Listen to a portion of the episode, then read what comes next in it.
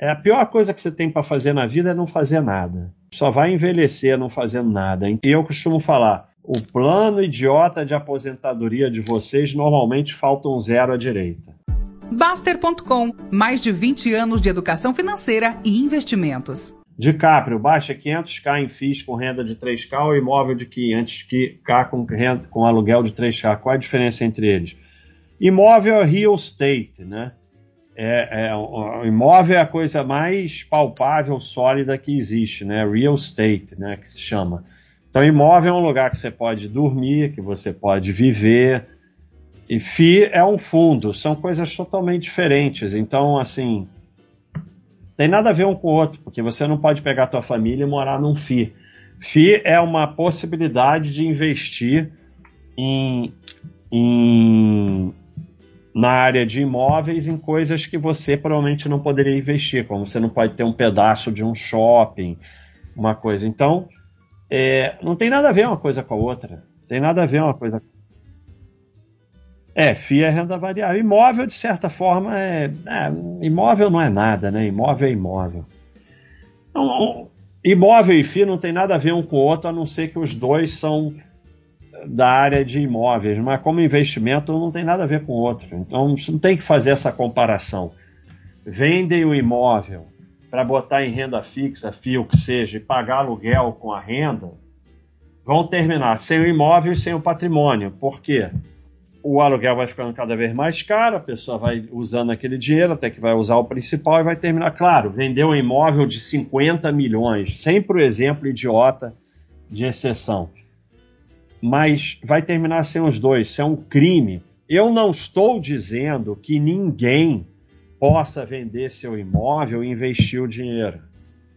Sim, tem pessoas que podem até fazer isso, que sabem o que estão fazendo. Mas quando o sujeito vai num rádio, numa televisão e fala isso para um monte de gente que não tem ideia do que está fazendo, ele é um criminoso. Porque a pessoa vai terminar sem o imóvel e sem o dinheiro reinvestir 30% da renda de FII mantém poder de compra? Não tem um número, Wellington, é como eu falei. Você tem, não tem como responder a sua pergunta porque a gente não sabe, vai ter inflação, hiperinflação, vai, não sabemos. É, você tem que aprender a ser um administrador de patrimônio, como eu falei. Quanto mais, quanto mais velho e maior o patrimônio, mais você pode gastar a renda. Você vai ter que administrar isso agora. Quando você faz essa pergunta é porque você está querendo depender da renda de FI para alguma coisa. Isso nunca dá certo. Você tem que viver do seu trabalho.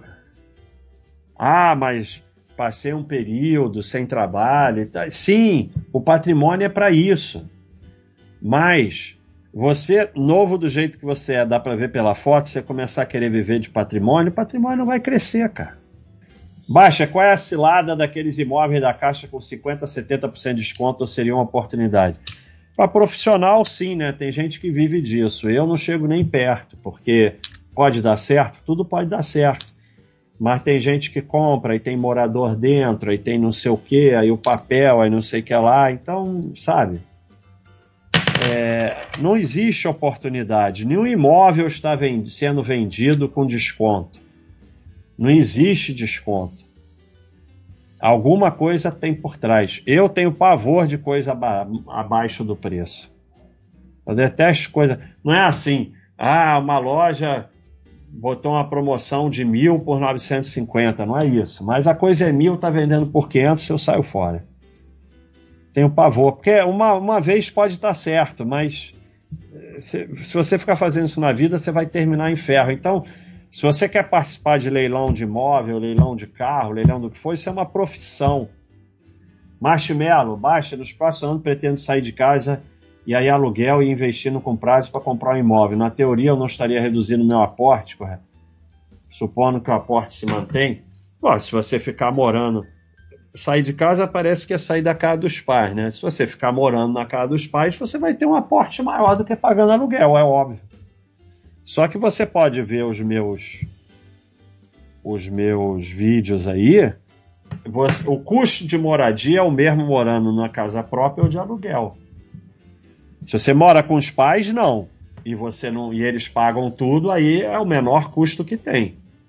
Agora, quando você mora numa casa própria, estamos no mesmo apartamento. Eu tenho um apartamento aqui, aí eu moro nele. Se eu alugar para o Tiago por 3 mil, eu recebo 3 mil. Se eu morar nele, eu não recebo os 3 mil que o Tiago ia pagar para mim.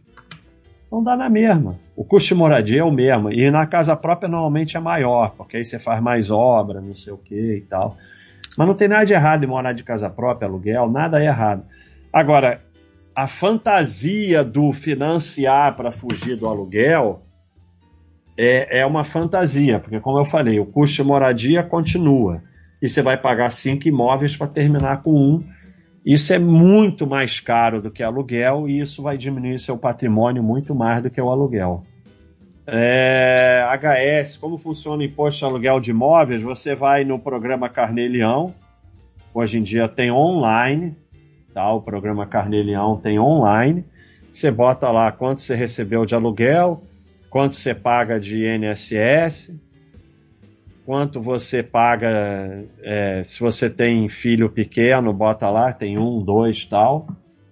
E ele vai dizer quanto você paga, se tem que pagar. E aí você tem até o último dia útil do mês seguinte para pagar o DARF. Depois isso vai ser levado para o seu imposto de renda. É bem simples.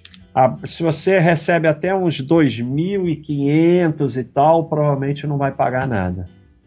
Baixo existe é o roco, existe uma grande paradigma em atingir independência financeira. Apesar de cada cabeça ser um mundo, em sua opinião, um cara com independência financeira deve fazer o quê? Se largar o trabalho. É a pior coisa que você tem para fazer na vida é não fazer nada. É, só vai envelhecer não fazendo nada. Então, assim, se você quer largar seu trabalho, porque o seu trabalho não é uma coisa que te dê grande prazer, você pode arrumar outro trabalho, empreender. Ou se você realmente está tranquilo financeiramente, você pode fazer ação social, você pode é, se dedicar a isso e também praticar esporte, mas não fazer nada é muito ruim, cara. Muito ruim não fazer nada. É péssimo ficar sem fazer nada. Sim, tá bom, ah, eu vou viajar pelo mundo. Tá bom, aí você tá fazendo alguma coisa. Mas eu acho isso. É, vai empreender ou vai com cuidado para não fazer lambança, ou vai fazer ação social. Roco, nessa linha, um cara que tem seus gastos menor que 2% do patrimônio ao ano estaria tranquilo para aposentar? Não, nunca está tranquilo. Toma cuidado com esse negócio de querer muito se aposentar. É... O caminho não é esse, não tem um número. Você vai acumulando patrimônio em valor, e quanto maior o patrimônio e quanto mais velho você vai ficando, mais você está perto da tranquilidade financeira. Não tem um número exato. Claro, tem números. É, o Neymar, o Cristiano Ronaldo. Aí vem com esses exemplos. Claro, existem números, mas dentro da realidade da maioria das pessoas não tem esse número. E, e eu costumo falar: o plano idiota de aposentadoria de vocês normalmente falta um zero à direita. Não tem esse número. Você vai fazendo e vai aprendendo a, a, a cuidar do seu dinheiro, administrar, e aí você vai vendo que a vida vai ficando mais tranquila. E você não sabe o que vai acontecer amanhã, tem isso também. Teu gasto pode aumentar uma enormidade por hiperinflação, por problemas na família. A gente não sabe o que vai acontecer. A vida não é matemática. Ligue o ar. Minha tia aposentou e vestiu o pijama da ociosidade. Logo desenvolveu Alzheimer. Infelizmente, a aposentadoria representou o início do fim. Enquanto houver saúde, é. Não, não... Ficar parado sem fazer nada é péssimo. Por que recomenda-se investir tesouro direto pelo próprio site? Tem alguma diferença usar o site do bancão? Não, banco, você pode usar o do bancão ou o próprio site. Você não deve investir por corretora porque você pode cair em título secundário. Corretora vem título secundário e aí é um problema, porque o título secundário é a garantia da própria corretora. A corretora faliu, já era, né? Então você pode recomendar pelo, pelo bancão, não tem problema, ou direto no site. Você não deve nunca comprar tesouro direto no site da corretora. Slim, familiar tem todo o dinheiro na conta corrente que rende fundo automático e pede ajuda para investir. Deixar o montante de um mês de gasto na conta corrente e o resto na poupança é a melhor sugestão? Melhor sugestão é você não se meter com isso. Vou me meter no investimento dos outros? Vou me meter em investimento de familiar? Pelo amor de Deus. Aí dá errado, e aí?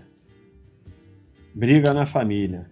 Dá um, um cartão de presente aqui de um mês da Baixa.com e pronto. Se você não quiser gastar dinheiro, melhor ainda. Você vem aqui e dá o livrinho, ó. Ó livro digital gratuito aqui, ó. Só você clicar aqui no manual baixa.com, dá esse manual de presente e manda a pessoa aprender. Não existe investimento é, guiado pelos outros. Você só deve investir no que você entende. Então, o que você pode fazer para ajudar é dar o caminho para a pessoa aprender e aí ela investir.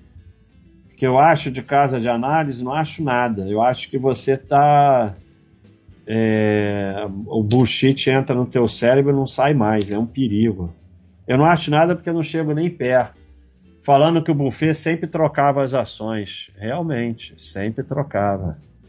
Washington Post, 36 anos, Jeico, 37, Coca-Cola, 26, Well Fargos, 24 anos, enquanto que o Sardinha, em 2010, ficava em média meio ano com ação. Então, é óbvio que a casa de análise vai dizer para você que o Warren Buffett trocava as ações, porque o próximo passo dela vai ser te recomendar carteira semanal, carteira mensal, e aí ou te vender essas indicações ou te botar numa corretora onde ela ganha parte da corretagem. Então, você está só no caminho para sustentar o sistema. Parabéns. Ostentação, problema de identidade própria. O que você pensa sobre isso? Eu não penso nada. Eu penso que a gente não tem que se preocupar com quem ostenta. Se a pessoa quer ostentar, é problema dela. Se ela está feliz assim. Eu, eu, eu, eu não sou de ostentar, mas tem outros que são. Eu acho que assim, quanto menos a gente se preocupar com a vida dos outros, melhor. Se a pessoa está feliz assim, ótimo, deixa ela. Né? Tô nem aí. Cada um que acha sua forma de ser feliz. E, e a forma principal de ser feliz é não se preocupar com o que os outros pensam de você e não, não ficar preocupado com o que os outros fazem ou não fazem. Isso é a principal forma de ser feliz. Cheguei por indicação, primeira live que acompanho, só de ver a quantidade de hater no chat. É isso aí, eu não entendo, Arthur, porque assim, tem uma série de canais aí que não tem nada a ver comigo, eu não vou lá. Ou às vezes eu entra um vídeo, aí eu isso não tem nada a ver comigo. Eu não estou dizendo nem que a pessoa é idiota nem nada, não tem nada a ver comigo. E eu não vou lá, eu bloqueio, eu saio, porque as... mas eu entendo, Arthur, e obrigado aí pela contribuição. É porque a, a, pessoa quando vive na fantasia, ela tem ódio de quem destrói a fantasia dela, mas deveria ter amor. Porque a realidade vai sempre acontecer. Quando eu, eu destruo a fantasia de investir um dinheiro pequeno e viver de renda pro resto da vida, a pessoa fica com raiva. Mas você que faz isso vai ficar sem dinheiro ferrado, porque não tem como você vencer nesse caminho. Então você não deveria ter raiva, mas é assim, é, destruir a fantasia que dividendo é brinde. Isso dá raiva nas pessoas. As pessoas ficam com raiva, porque o primeiro daquelas cinco coisas da aceitação, o primeiro é raiva, o segundo é raiva. Então as pessoas negam e depois ficam com raiva, né? E já, já passaram por um segundo estágio, né? Depois vem a negociação barganha, que é o pessoal que fala: "Não, eu não eu não invisto atrás de dividendo, mas o dividendo é bom porque dá para comprar mais ações, não sei o que, negociação, né? O cara já andou um pouquinho, depois tem a depressão e por, por último a aceitação, né? Então, é, essa raiva é um estágio disso.